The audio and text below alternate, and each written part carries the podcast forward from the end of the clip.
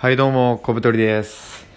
小太りの意識低いラジオ始まりました。今回は第2回目です。先ほど1回目を撮ったんですけど、ちょっと面白かったので、すぐ2回目を撮ってます。さっきはね、えっと、BGM をかけずに、そのまま撮ってたんですけど、他の人のラジオ聞いたら結構 BGM がかかってて、あ、いいなと思ったので、ちょっと真似してやってみてます。音量がどうなるかわからないんですが聞きづらかったら申し訳ないです。はい。で今回はですねクズクズじゃねえクズじゃないですよ。えーっと意識低い小太りが教える人間関係が楽になるコツですね。やっぱ生きているともういろんな悩みあると思うんですけどその悩みの大半ってやっぱり人間関係であることが多いんですよね。例えば会社辞めたいっていう人の多くは上司と反りが合わないとか仲いい人いないとかってやっぱ人間関係仕事ができても人間関係で悩んでる人もいます。なので人間関係を楽にするっていうのは人生のこう快適度とか幸福度とかをぐっと上げることができるまあいい手法なんですね。で、えっと僕が個人的に使ってる人間関係が楽になるコツっていうのを今日は紹介していきます。まず1つ目、えー他人に期待をしないということですね。これいきなりちょっと冷たい感じするかもしれないんですけど、えっと、他人に期待しても、えーろくなことはないです。というか他人に期待するっていうのは自分の思い通りに動いてほしいっていうもうただのエゴなんでそれはもうあの傲慢ですよね。そんなこと抱くのは。例えばこれは言わないでもわかるだろうとか普段から気持ち伝わってるよなっていうのはその他人への期待ですよね。もう実際言わないと分かんないし自分の気持ちは伝えないと相手にはちゃんと分かってもらえないっていうのがあるので人に期待しないっていうのは期待しないからこそじゃあどうすればいいのかってこう自分で考えるようになるんで、まあ、無駄に相手に責任を押し付けないっていうのにもつながりますね。そして2つ目、えー他人をコントロールしようとしない、まあ、期待しないにもちょっとつながるんですけど例えばすごい世話してやったのにあいつは本当に恩知らずだとか切れてる人とかいるしまあなんかこう自分の思うように動かないと怒っちゃう人とかいるんですけど、まあ、人間っていうのは本当に親であろうが恋人であろうがまあ家族であろうがもう他人は他人なのでもう他人って本当に宇宙人みたいなもんなので何考えてるかよく分かんないし自分と同じ人間などいないのでもう割り切って他人をコントロールしようとしちゃダメです。そんなの傲慢です。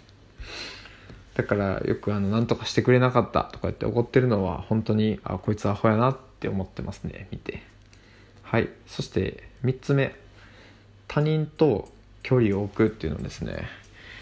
なんか僕人間関係のトラブルって基本的に距離感のトラブルと思っててなんかこう仲いいと思って距離を詰めたら相手はそうでもなくて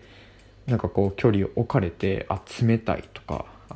もしくは例えばお互い距離が近すぎてなんか多くのことを求めちゃうとか、まあ、適切な距離を人との間に置けばこういうトラブルは生まれないのかなと思ってますね。なので自分がま、思ってる以上にちょっと距離を置いてみるっていうのは結構いいかもしれません、ま、人の影響を受けづらくなりますし、ま、自分っていうものを確立できるので思ったま1.5倍ぐらい、まあ、の物理的じゃなくて、ま、心の距離を置くっていうのは割とありだと思います、えーそして次5つ目ですね。そもそも人間は分かり合えない存在という認識を持つ。まあこれ結構基本になるかもしれないんですけどなんか人間友達って何でも分かるよねとか親友は全て分かってくれるとかっていうのはあれもファンタジーの世界なのでもう漫画とか映画とかドラマとかそんなことになってますけど、まあ、そもそも分かんないと思います、まあなぜならバックボーンが違うし価値観も違うからですね。同じ家庭で育っても例えば僕兄と弟兄弟いるんですけど全く性格違います。で似てる部分もあるんですがやっぱり分かんないなっていう分多いので、そもそもバックボーンが同じ家族でさえ分かんないのであれば違う環境で育った他の人が理解できないっていうのはもう当然ですよね。なので、まあ、分かり合えないっていうことを認識しておけば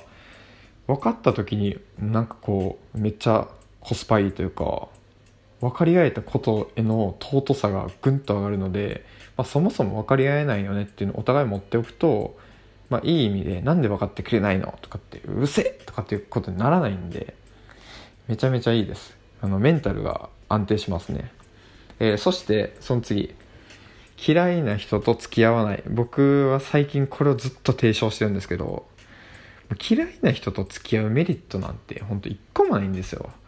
なんかブログの記事で読んだんですけどなんか嫌いな人といるとなんか生産性が下がるとか幸福度が下がるっていうのが研究結果とかで出てるみたいで、まあ、やっぱダメなんですよね。嫌いな人といるって。でなんか好き嫌いで人間関係を作っちゃうのは良くないとかっていう人もいるんですけど人間なんてもうポンコツなんで基本的に。もう好き嫌いでも感情一つで敵も味方もすぐ作っちゃうんですよね。もうだったらもうそれに従っていいと思うんですよね。嫌いな人に対して無理に仲良くしようとかってする時間があれば自分がいいなと思う人に時間を費やしてあげた方が幸せじゃないですか。あと自分が嫌いと思ってる人は相手も自分のこと嫌いなことが多いです。やっぱお互いに相性が良くないんですよね。そういう人って。ちょっとこうあの思いが溢れてしまったんですけど。やっぱり嫌いな人と付き合わないっていうのはこれみんなやってほしい。みんなやればそれがスタンダードになるから嫌いな人もういいよねってこうなんかいい距離感を置いて付き合えばいいんじゃないですか。本当に。無理に仲良くするなんて無理無理。絶対無理だから。ペイはい。あと2つあります。人間関係が悪くなるコツ。一人の時間を充実させるということですね。まあ、人間関係って言ってるのに一人の時間ってもうなんかすんごい矛盾してるようなんですけどこれはあの自分の中で人と会う時間と自分だけの時間のバランスをうまく取りましょうという話ですね例えば僕の話でちょっと恐縮なんですが僕はあの人と話すのが本当に大好きでなんか内向型外向型っていう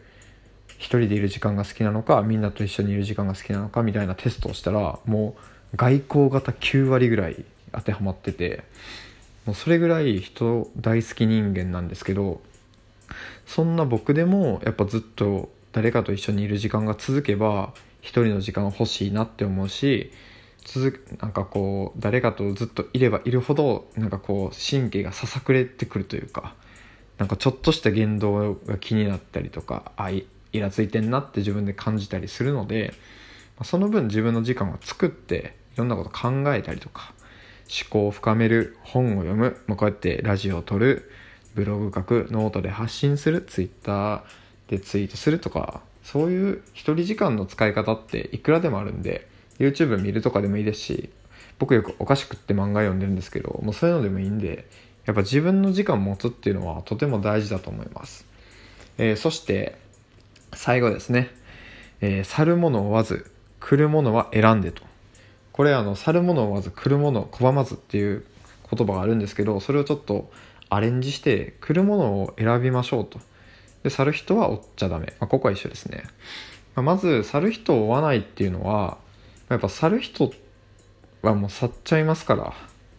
なんかそれは何でかって言ったらもう関係が壊れたからですね。で人間ってもうなんかタイミングとかもう勢いとかでなんかこう仲良くなったり離れたり例えば高校の時めっちゃ仲良かった人と今もすごい遊ぶかって言ったら遊ばないですよね。それはもう環境も変わったし時も流れてお互いに違う人間に成長したからもうやっぱ合わないんですよ。そこを無理になんかこうすり合わせようとしても意味がないので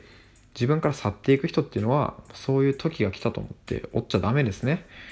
まあ、特に女性なんかこう去っていった時に追うのは本当に良くないので潔く諦めましょう。はい。そして来るものを選んでこれ来るもの拒まずだとなんか頭おかしい人とかなんかこいつ一緒にいたら多分人生壊されるみたいな人もいるんでまあ、そういう人はちゃんと選んで取捨選択しましょうという話ですはい小太り流人間関係が楽になるコツちょっとまとめると他人に期待しない他人をコントロールしようとしない他人と距離を置くそもそも人間は分かり合えない存在という認識を持つ嫌いな人と付き合わない一人の時間を充実させる去るものは来るもの選んでという感じですね。皆さんも、まあ、この中の一つでもいいのでちょっと実践してみて人間関係の悩みが楽になればいいと思います。はい。じゃあ今回はこの辺で。ご視聴ご視聴じゃない。何？拝聴？拝聴はおかしい。まあありがとうございました。じゃあね